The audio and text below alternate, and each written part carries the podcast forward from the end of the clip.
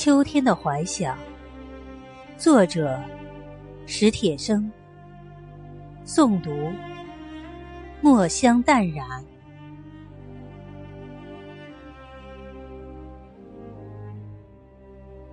双腿瘫痪后，我的脾气变得暴怒无常。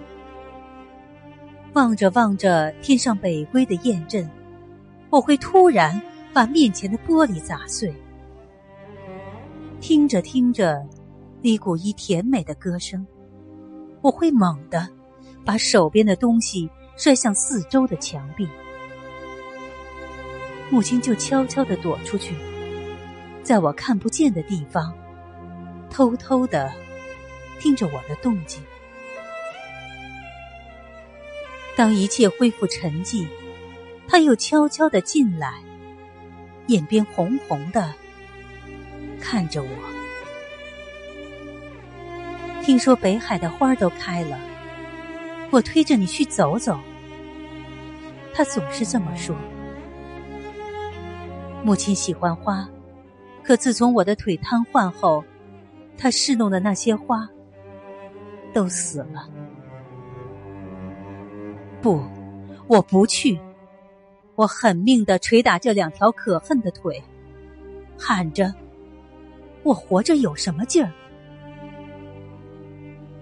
母亲扑过来，抓住我的手，忍住哭声说：“咱娘俩在一块儿，好好活，好好活。”可我却一直都不知道，他的病已经到了那步田地。后来妹妹告诉我，她常常肝疼的整宿整宿翻来覆去的睡不了觉。那天我又独自坐在屋里，看着窗外的树叶刷刷啦啦的飘落。母亲进来了，挡在窗前。北海的菊花开了，我推着你去看看吧。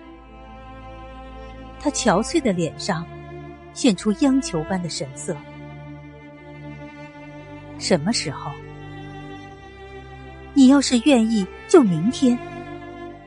他说。我的回答已经让他喜出望外了。好吧，就明天。我说，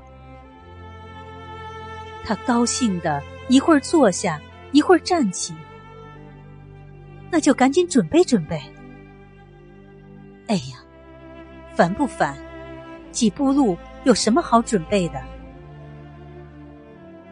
他也笑了，坐在我身边，絮絮叨叨的说着：“看完菊花，咱们就去仿膳。你小时候。”最爱吃那儿的豌豆黄。还记得那回我带你去北海吗？你偏说那杨树花是毛毛虫，跑着一脚踩扁一个。他忽然不说了。对于跑和踩这一类的字眼，他比我还敏感。他又悄悄的出去了。他出去了，就再也没回来。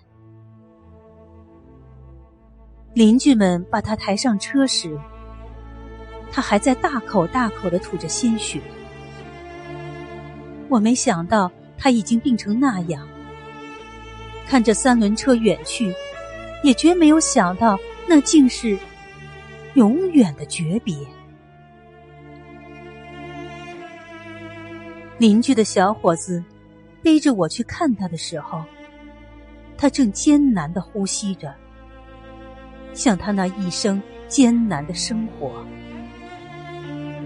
别人告诉我，他昏迷前的最后一句话是：“我那个有病的儿子和我那个还未成年的女儿。”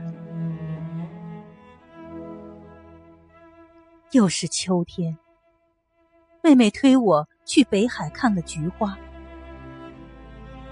黄色的花淡雅，白色的花高洁，紫红色的花热烈而深沉，泼泼洒洒。秋风中，正开得烂漫。我懂得母亲没有说完的话，妹妹也懂。